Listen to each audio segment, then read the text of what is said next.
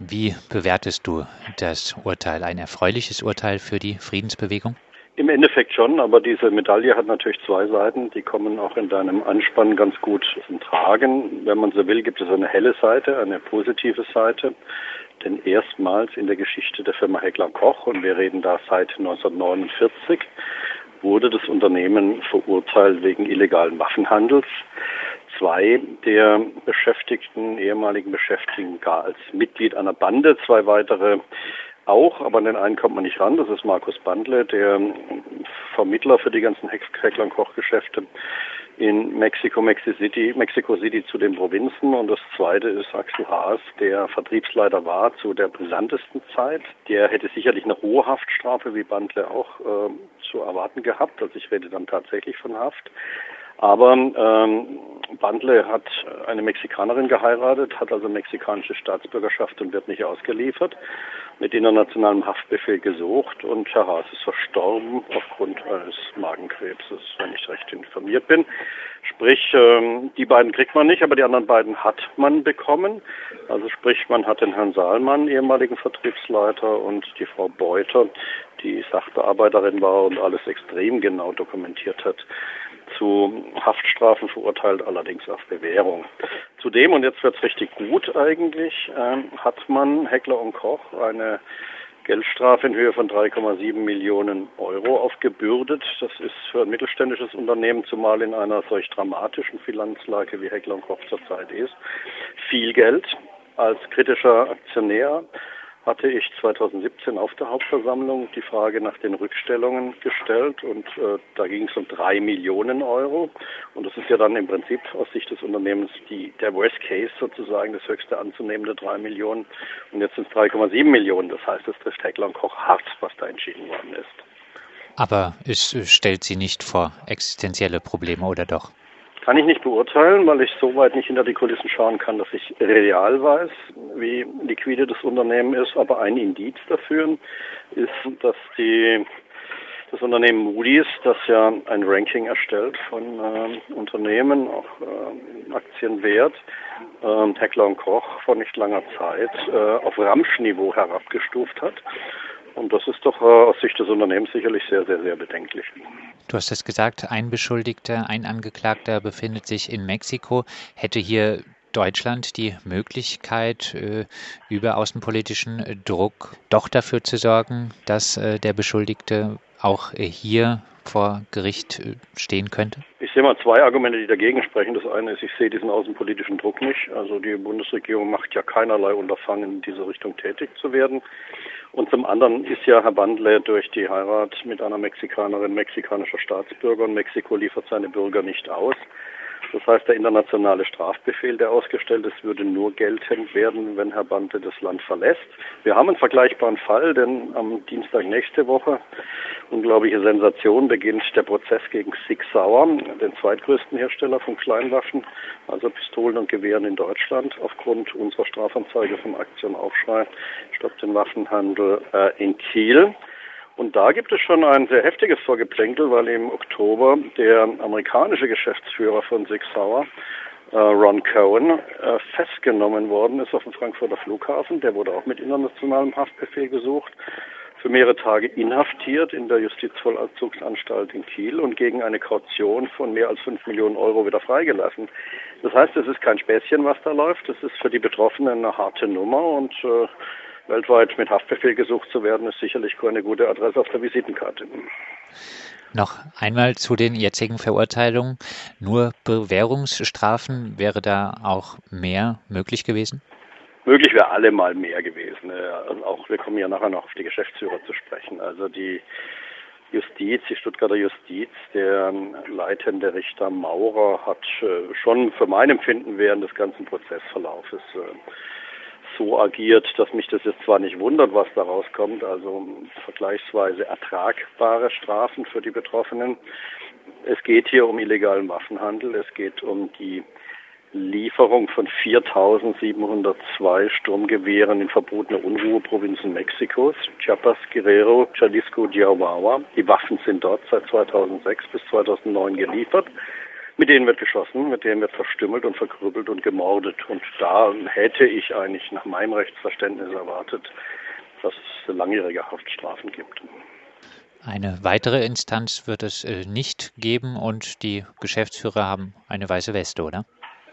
Es kann sein, dass die Staatsanwaltschaft in Revision geht, weil Herr Bayerle, seines Zeichens ja vormals Landgerichtspräsident in Rottweil und damit an dem in der Region, in der Heckler und Koch situiert ist, also auch zuständig für Heckler und Koch. Dieser ehemalige Landgerichtspräsident wurde nach seiner Pensionierung äh, in die Geschäftsführungsebene von Heckler und Koch berufen, war auch zuständig für die Rechtsgeschäfte und zu meiner Überraschung, also ich habe ja vieles schon befürchtet, aber nicht die Tatsache, dass Peter Bayerle freigesprochen wird.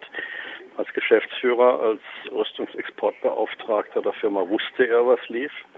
Er war, meines Wissens war ihm alles bekannt, zumindest sehr vieles bekannt was er leugnet und was er anders sieht und was das Gericht ihm offensichtlich geglaubt hat. Also wenn man sagt, diese Medaille hat zwei Seiten, die helle haben wir besprochen, können noch ergänzen, dass es durchaus weitere positive Aspekte gibt, aber bei den Negativaspekten muss man ganz klar sagen, es darf ja wohl nicht wahr sein, dass zwei äh, rangniedrigere ehemalige Beschäftigte von Heckler und Koch zu Haftstrafen auf Bewährung verurteilt werden, während die beiden Geschäftsführer Peter Bayerle und auch Herr Meurer und äh, der ehemalige Vertriebsleiter Mark Roth freigesprochen werden. Also da stimmt das System nicht. Ich gewinne den Eindruck, dass es sich hier um eine Zweiklassenjustiz handelt. Und das Motto scheint ganz offensichtlich bei dem Gericht zu lauten, die Kleinen hängt man, die Großen lässt man laufen. Wird sich die Verkaufspraxis von Heckler und Koch verändern? Das wäre jetzt wieder auf positiv zu verbuchen. Also das ist eine ganze Menge eigentlich. Der Prozess hat wirklich viel gebracht.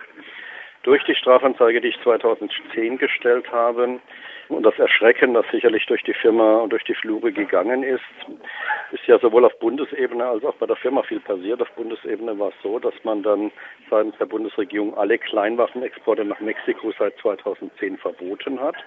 Gut, positiv, bitte beibehalten. Und das Zweite ist, dass unter dem Druck dieses Prozesses und dem Damoklesschwert, dass ja eine Menge Leute ins Gefängnis müssten, hat Heckler Koch sich ein neues Exportregime gegeben, hat äh, eine grüne Länderstrategie ausgerufen und hat nicht nur hoch und heilig versprochen, sondern soweit wir das überblicken können, bei Neuverträgen auch gültig gesagt, wir liefern nur noch an Länder der NATO und EU. Für mein Empfinden schlimm genug. Ich meine, da sind USA dabei, Frankreich dabei, Türkei, müssen wir nicht weiter besprechen. Schlimmste Menschenrechtsverbrechen durch teilweise sogar illegale Kriege.